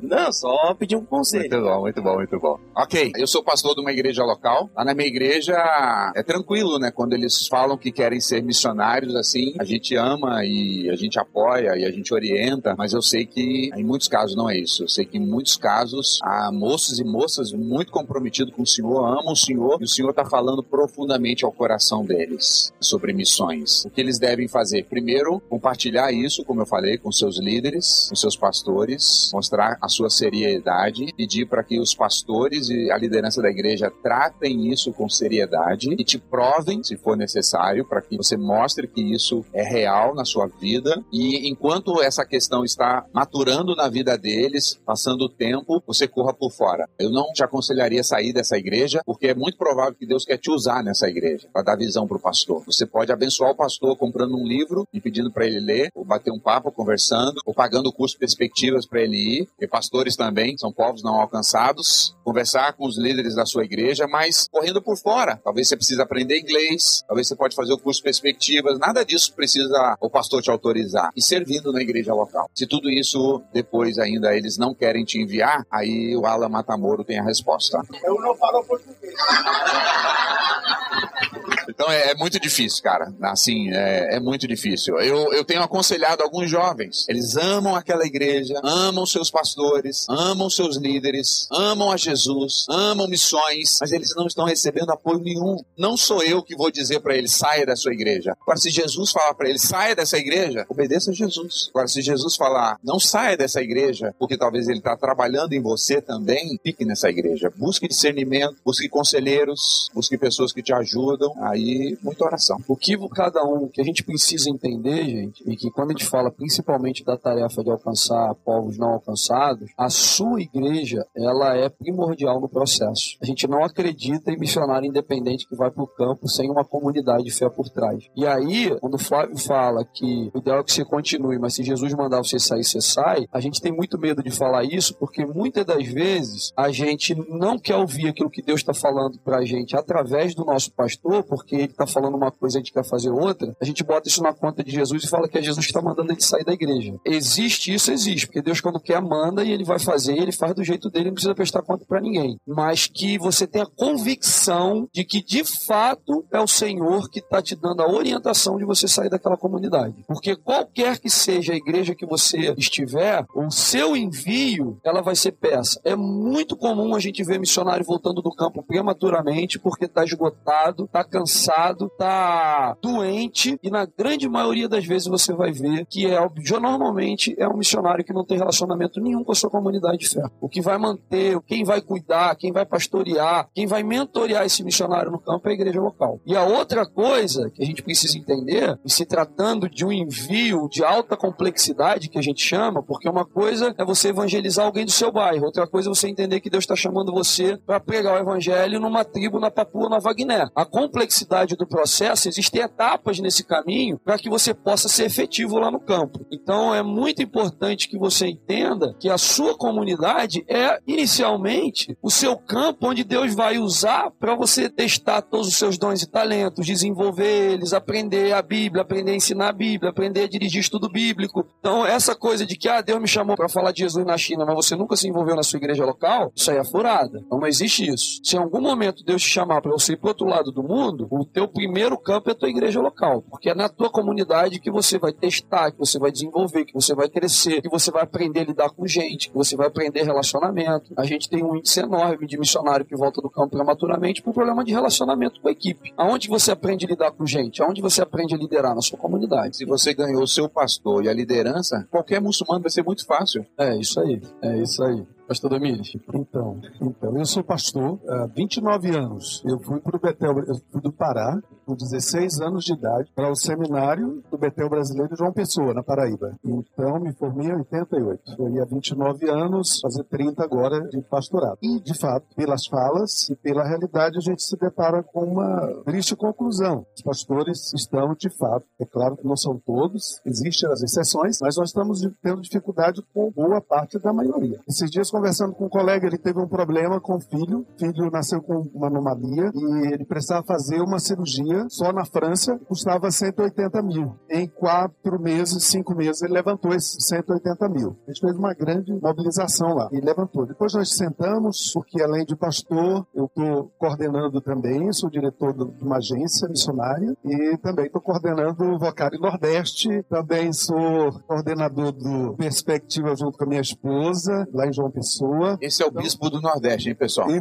Flávio Ramos vai ser o nosso segundo instrutor, vai estar ministrando lá. Katsui também, a sétima aula. E isso é muito bom. Nós conversando, porque ele vai estar trabalhando captação de recursos com a gente, e nós estamos trabalhando uma mobilização. E ele disse: olha, nós não podemos ir pelos pastores. Vamos usar a estratégia de identificar pessoas chaves na igreja. A gente fala com essa pessoa, porque se for primeiro para um pastor, acabou. Aí eu lembrei, é verdade. Essa semana precisei fazer uma mobilização de recursos, era 100 reais apenas a taxa de referência lá de doação, né? E conversando com um colega, ele disse: olha, é difícil, é impossível, eu estou com um investimento que custa aí em torno de 40 mil reais a cada três meses, então não consigo dar 100 reais. Veja, então a pergunta é, a pergunta é para a MTB. Eita! O que, que a MTB está pensando para a gente transpor essa barreira que está diante da gente para realizar tantos projetos tão fundamentais e importantes para o avanço da missão de Deus? Bom, a MTB, não sei quantos de vocês, vocês já devem ter ouvido falar. O Vocar é uma iniciativa da MTB, que é a Associação de Missões Transculturais Brasileira. Não é uma organização é uma associação que reúne hoje mais de 80 organizações missionárias, que elas estão unidas dentro desse ambiente com o propósito de fazer com que Cristo seja levado entre todos os povos da terra. E o nosso maior desafio como associação, tem tantas organizações envolvidas com tantas necessidades, com tantas agências para alcançar esses povos, é dialogar com a igreja, dialogar com os jovens vocacionados, daí o surgimento do Vocari com o movimento. Então a gente tem hoje, por exemplo, de manhã a gente teve uma reunião com mais de 40 pastores durante o evento que a gente convidou para participar do Vocari, para que a gente possa mostrar para eles o que, que a gente está fazendo como Brasil. A MTB não é um movimento missionário brasileiro, mas ela é uma parte representativa desse movimento e a gente quer poder facilitar ao máximo a informação para o pastor, para o líder de missões, para que ao identificar seus vocacionados, ele possa ter acesso às organizações de envio, às agências missionárias, os centros de treinamento, com o cuidado integral do missionário, como que ele faz todo esse processo. Agora, é um desafio, é um desafio nosso como igreja brasileira. Como que a gente consegue fazer com que a igreja no Brasil ela entenda o seu papel dentro desse grande projeto de Deus de se tornar conhecido entre todos os povos da terra. E o movimento Vocari, ele tem como proposta despertamento vocacional, porque você entenda a sua vocação em Cristo, que pode ser uma vocação missionária ou não, mas a gente também quer despertar vocações missionárias, jovens, meninas e meninos que entendam que Deus está chamando para a obra missionária transcultural e a gente poder servir vocês com essas mais de 80 organizações, 40 organizações envolvidas diretamente com o Vocari, para que você possa receber treinamento. Eu não sei quanto você viu no seu crachazinho. Um dos cards são as organizações que fazem parte do Vocari. E nessas organizações vocês têm centro de treinamento, vocês têm cursos de capacitação e formação missionária, você tem organizações missionárias de envio. Aqui você tem três delas representadas: a PMI, a Frontiers, a MEAB e a, a PMI, né? Que estão todas aqui, então você pode ter acesso e tem tantas outras com outras áreas de atuação. Então, o nosso desejo é que você se sirva, que você tenha acesso, que você conheça as necessidades. A gente sabe que o chamado missionário não é simples, tem um trajeto a você percorrer, uma jornada nessa. Como movimento Vocário, a gente quer servir você e a sua igreja nisso. Quando eu vi ele perguntando sobre profissão, né? Que profissão que eu escolho e tal. Eu acho que para você que está começando a faculdade, pensando no curso, a primeira coisa que você precisa pensar é o que, que Deus quer para minha vida. Então, ao invés de você escolher um curso na universidade pensando na estabilidade financeira, que normalmente é o que leva a gente a pensar, qual profissão vai me dar um bom salário dentro da lógica de mercado, qual profissão Deus pode me usar dentro da missão dele. E pedir direção. E aí seguir o coração, a paixão, aquilo que você gosta de fazer, e falando, Senhor, eu quero usar, seja lá o que for, para te servir. E que o Senhor conduza o processo. Se for a tua vontade, você abre o poste, se não for, você vai fechando. E Deus faz, gente. E Deus é o maior interessado em compartilhar com você aquilo que Ele quer fazer na sua vida. Então, eu acho que a primeira pergunta é essa. Não é qual carreira vai me dar mais condição financeira, mas qual carreira que eu posso servir melhor dentro da vocação que Deus tem para minha vida, seguindo os dons, talentos. Você já tem um monte de dica aí. E a gente que dá aula no Perspectivas, a lição 12, que é a lição do cristão mundial, a gente fala pelo menos de três coisinhas que você pode tirar como parâmetro para poder ter uma ideia real se de realmente é isso que Deus quer para sua vida. Primeiro é a palavra dele. Aquilo que você está sentindo no coração é coerente com o que está escrito na palavra de Deus? É, é o primeiro passo. É o nosso manual de regra e de prática. O segundo é discernimento do espírito. Sabe aquela paz no coração que excede todo entendimento? Paz não quer dizer tranquilidade. Paz quer dizer que você pode estar no meio da guerra, bomba explodindo para tudo que é lado, mas você está em paz. Então, essa paz que você não consegue entender é o Espírito Santo que te dá. E o terceiro é a sua comunidade de fé. Deus usa, assim, a sua comunidade de fé para mostrar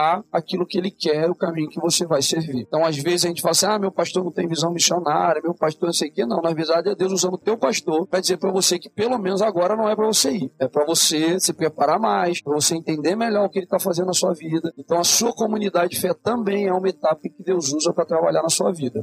Una preocupación del corazón. Uma preocupação do, do meu coração, Visto desde, desde allá. visto desde o outro lado. Estamos en un momento en que muchas cosas están mudando. Nós estamos num momento onde muitas coisas estão mudando, muita mudança. Y es obvio que estamos ante una ola de una nueva generación de jóvenes viniendo a la obra E é óbvio que nós estamos diante de uma nova onda de novas pessoas e jovens em missões. Y obviamente, y, y- y resulta que hay diferencias generacionales muy importantes. E existe uma diferença geracional bastante grande. Esta generación es muy capaz, Porque esta geração, ela é muito capaz. muy movible Ela é muito adaptável. y este, muy bien, muy bien armada para hacer cosas. E muito bem preparada para fazer muitas coisas. Ahora, hay cosas que no mudan. Mas existem coisas que não mudam. Y esas son las que a mí a veces me preocupan. E são essas as coisas que às vezes me preocupam o coração. Bueno, una ya se ha mencionado mucho, que es el tema de las iglesias locales. Uma dessas coisas nós já mencionamos, que é a respeito do envolvimento da igreja local. Sí, uno nota un, un reciente número de, nuevos misioneros que vienen con sus vínculos en casa muy débiles. Então eu tenho visto que essa nova geração de missionários estão chegando aos campos com este vínculo com a sua igreja local um pouco débil. Claro, como, como somos capaces de defendernos económicamente, entonces puede existir la falsa idea que como yo me puedo defender como profesional, pues no necesito tanto de la iglesia. Então existe essa falsa ideia. Bom, eu tenho uma certa facilidade, me defendo economicamente, então eu não preciso da igreja para fazer missões.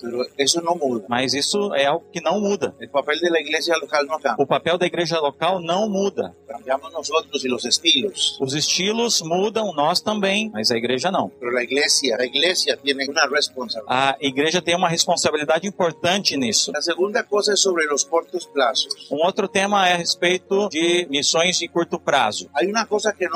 Há uma coisa que não muda. Trabalhar entre os não alcançados leva o seu tempo.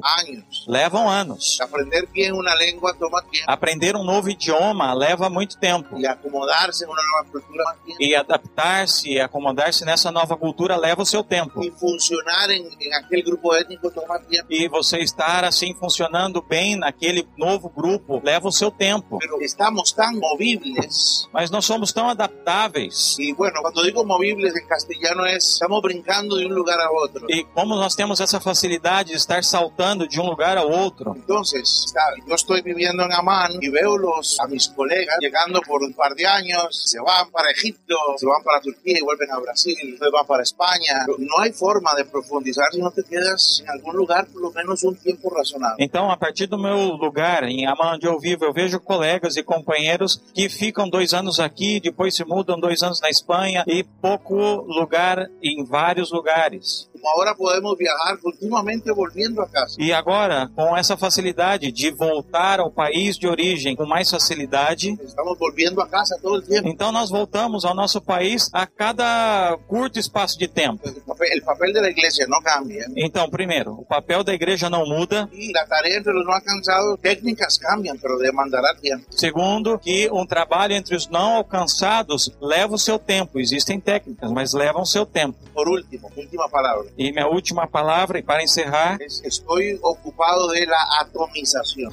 fragmentación. quero falar um pouco sobre essa fragmentação. Yo tiendo a pensar que es bueno llegar al campo acompañado por organizaciones misioneras. A minha tendência é realmente pensar que é bom chegar acompanhado no campo missionário, Con una agencia misionera responsable. com uma agência missionária responsável. Pero no tienen idea la cantidad de obreros solos llegando a los pueblos no alcanzados. E vocês não têm ideia da quantidade de missionários que estão chegando hoje entre os povos não alcançados sozinhos, Sin respaldo, sem nenhum tipo de respaldo, sin compañeros, sem nenhum companheiro que os recebam, sin, sin quien le ayude a manejar una crisis, sem quem ajude a nos momentos de crise, con ningún tipo de seguro médico. sem um tipo de assistência médica, O si ya está un poco mayor, sin ningún tipo de futuro, pensando en pensión o jubilación. ou não pensando a respeito do futuro quando eles vão se aposentar. Entonces, a mí me, me tiene preocupado llamados al. Então, nós estamos preocupados um pouco com essa nova geração. De, no fragmentar la cosa, tenemos el apoyo de las organizaciones. De não fragmentar, mas as organizações existem para nos dar apoio. Al final, los que andan muy solos terminan buscando las grandes agencias cuando vienen las grandes. Eu tenho visto que, no final de contas, aqueles que saem sozinhos, na primeira crise, buscam as grandes agências Para para ajudá-los no seu problema. los dejo ahí, los deixo esse pensamento porque isso está no meu coração.